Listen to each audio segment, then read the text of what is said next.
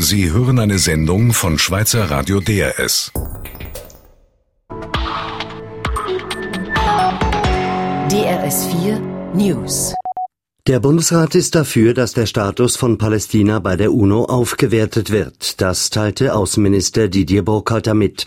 Mit einer Aufwertung würden die Palästinenser bei der UNO als Staat geführt, wenn auch nicht als Vollmitglied. In der für morgen Donnerstag erwarteten Abstimmung in der UNO-Generalversammlung wird die Schweiz der Resolution zustimmen. Die deutsche Regierung nimmt ihre letzte Chance wahr, das Steuerabkommen mit der Schweiz zu retten. Sie ruft, wie erwartet, den Vermittlungsausschuss des Parlaments an. Die Regierungen der Schweiz und Deutschlands hoffen, dass das deutsche Parlament dem Steuerabkommen so doch noch zustimmt.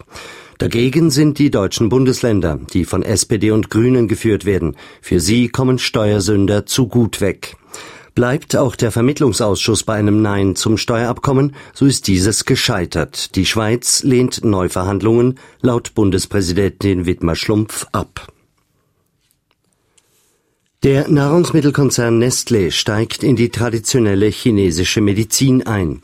Er gründet dafür zusammen mit der chinesischen Gruppe Chimed eine Tochtergesellschaft, wie der Konzern mitteilt. Dieses Unternehmen solle neuartige Nahrungsmittel und medizinische Produkte auf Pflanzenbasis erforschen, entwickeln, herstellen und vermarkten.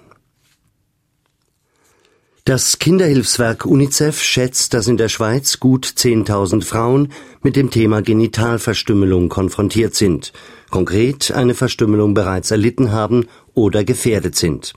Laut UNICEF waren es bei der letzten Schätzung vor acht Jahren knapp 7000 Frauen. Betroffen seien vor allem Mädchen und Frauen aus Somalia, Eritrea und Äthiopien. Bei der Explosion von zwei Autobomben in der syrischen Hauptstadt Damaskus sind mindestens 30 Menschen ums Leben gekommen. Einige Agenturen berichten sogar von über 50 Toten. Über 80 weitere Personen sind teils schwer verletzt worden. Das meldet das syrische Staatsfernsehen und bezieht sich dabei aufs Innenministerium. Die Bomben explodierten in einem Stadtteil, der vor allem von Christen und Drusen bewohnt wird. In den USA hat eine Bundesrichterin die großen Tabakkonzerne dazu verurteilt, ein öffentliches Schuldeingeständnis zu machen. Konkret sollen sie über einen Zeitraum von zwei Jahren Inserate schalten, in denen sie zuge zugeben, die Öffentlichkeit jahrzehntelang bewusst über die Gesundheits- und Suchtgefahren von Zigaretten getäuscht zu haben. Betroffen sind unter anderem R.J. Reynolds und Altria, eine Tochtergesellschaft von Philip Morris. Sie sollen wieder besseres Wissen Light-Zigaretten als weniger schädlich als herkömmliche gepriesen haben. Die Zigarettenhersteller können gegen das Urteil Berufung einlegen. Und damit zu den Börsendaten von Thomson Reuters. Der Swiss Market Index steht bei 6.735 Punkten plus 0,3 Prozent. Der Eurostox 50 bei 2.532 Punkten minus 0,5 Prozent. Ein Tief in der Mittelmeerregion hat der Schweiz viel Regen und Schnee gebracht. Im Simplongebiet und in den Tessiner Bergen fielen seit gestern bis 60 Zentimeter Schnee. Es herrscht große Lawinengefahr. Gemäß dem Institut für Schnee- und Lawinenforschung gilt vielerorts Stufe 4 auf der fünfteiligen Gefahrenskala. Im Tessin muss laut SF Meteo mit Erdrutschen und hohen Wasserständen gerechnet werden. Und damit zu den Wetteraussichten. Bis morgen im Norden Regen und gegen Abend Schnee bis ins Flachland. Temperatur um zwei Grad. Im Süden heute noch kräftige Niederschläge, die morgen langsam nachlassen. Temperatur rund 10 Grad. Verkehrsinfo DRS von 13.33 Uhr. In der Region Bern ist auf der A8 der Leissigen-Tunnel wegen eines Unfalls in beiden Richtungen gesperrt. Eine Umleitung ist signalisiert und ein Hinweis für den Schienenverkehr wegen Schneefall, für den Wehrverkehr Wegen Schneefalls ist die A13 Chur-Bellinzona zwischen Thusis Süd und der Verzweigung Bellinzona Nord gesperrt. Es wird empfohlen, über die A2 auszuweichen. Auf DRSV News zeigen wir gleich, weshalb die Schweiz die Rolle Palästinas in der UNO stärken will. Dann hören wir, mit welchen Argumenten sich der Ständerat am Vormittag gegen das elektronische Abstimmen gewehrt hat. Wen interessieren dann am Schluss diese Listen? Gewisse Parteien werden sich dafür interessieren, Lobbyisten werden sich dafür interessieren und es ist, wird auch unmöglich, dass man vielleicht einmal taktisch abstimmt. Und schließlich fragen wir in den nächsten Minuten, wie will der Bundesrat seine Energieziele erreichen, wenn sich viele Projekte für erneuerbare Energien nicht realisieren lassen? Am Mikrofon ist Matthias Kündig.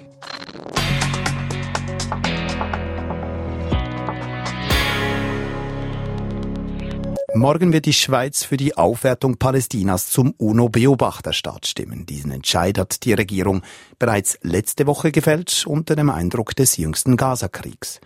Bundeshausredaktor Pascal Krauthammer. Hunderte Raketen hat die Hamas aus dem Gazastreifen auf Israel abgefeuert. Verheerende israelische Luftschläge waren die Antwort. Tote und Verletzte auf beiden Seiten. Dies hat den Bundesrat letztlich dazu bewogen, der rechtlichen, vor allem aber symbolischen Aufwertung Palästinas in der UNO zuzustimmen.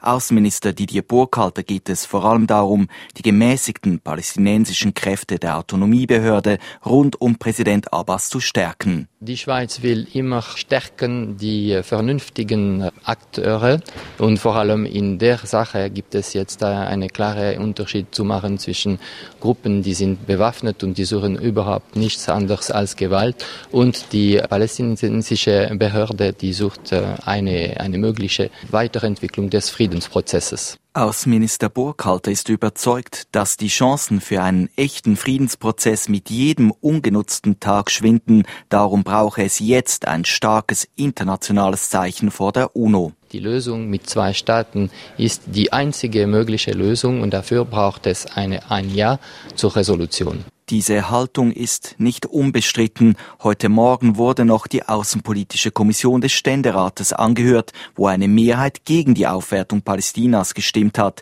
Die neutrale Schweiz solle sich besser der Stimme enthalten, fand auch FDP-Ständerat Felix Gutzwieler. Kein Anschein von Befangenheit, mit beiden Seiten arbeiten, das wäre der richtige Weg. Der israelische Botschafter in der Schweiz, Igal Kaspi, findet den Entscheid der Schweizer Regierung tatsächlich falsch. Die guten Beziehungen zwischen der Schweiz und Israel blieben aber unberührt, betont er, Botschafter Kaspi befürchtet, dass die Palästinenser mit der Statusaufwertung Israel nun mit Klagen eindecken würden vor dem Internationalen Strafgerichtshof, statt direkte Friedensverhandlungen zu führen. Falls die Aufwertung Palästinas letztlich aber doch zu einem Friedensvertrag führe, dann habe die Schweizer Diplomatie vielleicht eben doch recht gehabt, so der israelische Botschafter. If at the end of the, the, the whole process, that what we see is a resumption of Palestinian-Israeli talks in a, with, a, with a reaching an agreement, then then uh, you might say Swiss was right. I don't know, but the Palestinians should focus on talking to us and not going to United Nations. Vorfreude herrscht dagegen bei den Palästinensern, die morgen ihre UNO-Resolution einbringen wollen. Für sie war es wichtig, die neutrale Schweiz hinter sich zu wissen. Der Vertreter der Palästinenser bei der UNO in Genf, Ibrahim Kreischi, sagt, I think it will be helpful later on for the other countries and for Switzerland to play a more active role on achieving peace with the Israelis. Die Schweiz werde eine aktivere Rolle spielen können im Friedensprozess, prophezeit er. Dazu sei die Schweiz auch immer bereit, lässt der Bundesrat ausrichten. Wir bleiben im Bundeshaus. Heute hat der Ständerat entschieden, weiterhin durch Handerheben abzustimmen und nicht per Knopfdruck, wie dies im Nationalrat schon länger der Fall ist. Elisabeth Pestalozzi hat über die emotionale Debatte für und wider den Einzug des elektronischen Zeitalters im Ständerat. Es war nicht etwa die ganz große Revolution, die heute Morgen auf dem Tisch der Ständeräte und Ständerätinnen lag, sondern eine bereits abgespeckte Variante. Nicht bei allen Abstimmungen sollte elektronisch per Knopfdruck abgestimmt werden, nicht zu allen Detailentscheiden sollten Ja oder Nein auf einer Namensliste aufscheinen, sondern bloß das Resultat ganz am Schluss einer Beratung. Für den Glarner SVP-Ständerat Tisieni die treibende Kraft für mehr Transparenz eine Selbstverständlichkeit. Überall Gar überall fordern wir das, aber bei uns selbst wollen wir von, diesen, von dieser Transparenz Abstand nehmen. Und meine Damen und Herren, was dem Nationalrat recht ist, sollte für uns doch billig sein. Nicht billig, nein teuer sei ihr die Diskussion im Ständerat, kontert da die St. Galler FDP-Ständerätin Karin Keller-Sutter. Dieses äh, ja, Gerede, sage ich jetzt einmal, von der Transparenz. Wir haben doch Transparenz. Schauen Sie, die Tribünen sind besetzt, die Pressetribüne ist besetzt. Jeder, der wolle, könne wissen, was sie denke, doch es ginge hier nicht um Transparenz gegenüber Bürgern und Journalisten. Wen interessieren dann am Schluss diese Listen? Gewisse Parteien werden sich dafür interessieren, Lobbyisten werden sich dafür interessieren und es ist, wird auch fromm möglich, dass man vielleicht einmal taktisch abstimmt. Taktisch nach dem Motto, bei den Details sagt man noch ja, am Schluss dann doch nein oder umgekehrt. Oder was auch immer wieder vorkommt, taktisch als Gefallen für einen Ratskollegen, der sich dafür später mit seiner Stimme erkenntlich zeigt. Der Druck von außen werde garantiert zunehmen, ist auch CVP-Fraktionspräsident Urs Schwaller überzeugt. Statt als Kantonsvertreter und Kämpfer für Sachvorlagen würden die Ständeräte auf ihre Parteizugehörigkeit reduziert. Ranglisten und Ratings seien die unabdingbare Folge. Doppelseiten in Zeitungen, Schwallers Schreckensszenario. Wenn Sie solche Tabellen ein, zwei oder dreimal pro Jahr wollen, beziehungsweise eben nicht wollen, dann stimmen Sie Nein zum elektronischen Abstimmungssystem. Und Nein zum Zerfall der jahrzehntelang bewährten Diskussionskultur im Stöckli.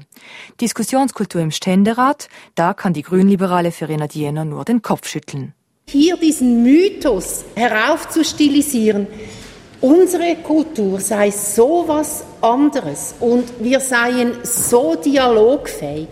Wenn ich sehe, wie verhärtet hier die Fronten sind, dann muss ich sagen, spricht das überhaupt nicht für unsere Dialogfähigkeit.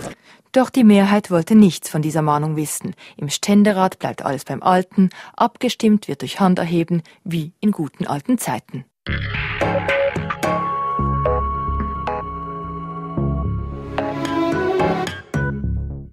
Die erneuerbaren Energien massiv fördern, um den Atomausstieg zu schaffen. Das möchte der Bundesrat mit seiner Energiestrategie 2050.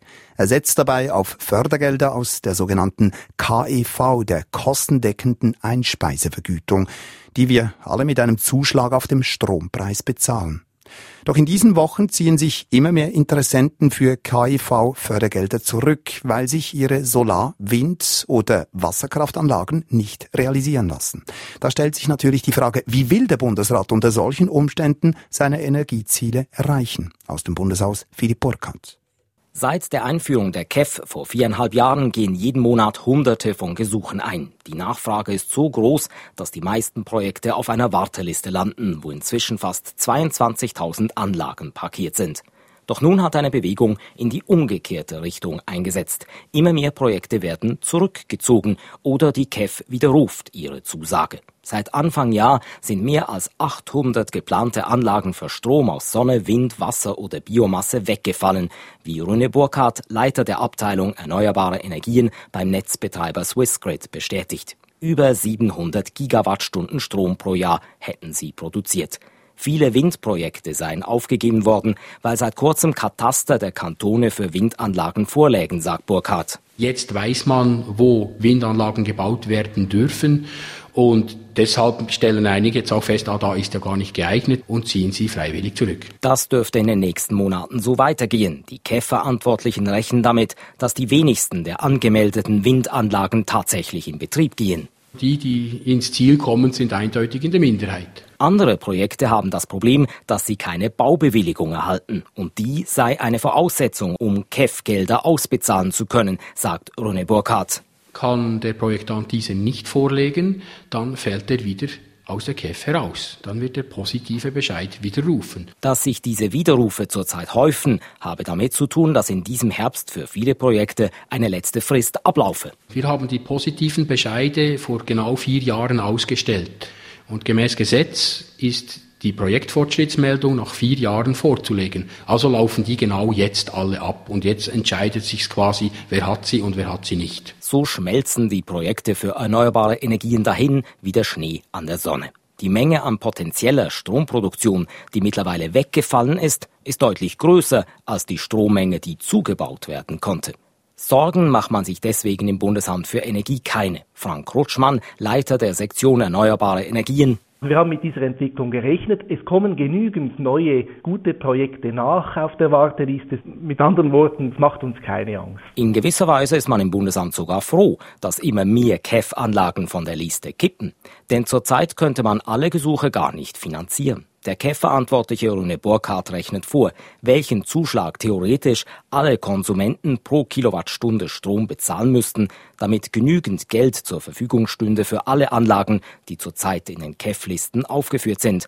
Anlagen, die notabene erst rund ein Drittel der Strommenge produzieren würden, die der Bundesrat bis 2050 anstrebt. Wenn man alles realisieren möchte, dann wären wir etwa bei 2,4 Rappen. Diese Zahl lässt aufhorchen, denn der Bundesrat schreibt in seiner Energiestrategie, ein Zuschlag von 1,9 Rappen würde genügen, um das Dreifache an erneuerbarer Energie über die KEF finanzieren zu können. Stimmt da also etwas nicht? Er wisse auch nicht, worauf das Bundesamt für Energie seine Prognosen stütze, sagt Rune Burkhardt von Swissgrid. Die Höhe des KEF-Zuschlags hänge von zahlreichen Faktoren ab, die sich noch stark verändern könnten. Deshalb wäre das eigentlich nur Spekulation, hier etwas zu rechnen, was man einfach nicht weiß. Und selbst Frank Rutschmann vom Bundesamt für Energie sagt, eine exakte Zahl jetzt vorauszusagen, das wäre nicht wissenschaftlich. Mit anderen Worten, eine zentrale Aussage im bundesrätlichen Energiepapier steht auf wackeligen Füßen. Sie hörten eine Sendung von Schweizer Radio DRS. Mehr Informationen auf drs.ch.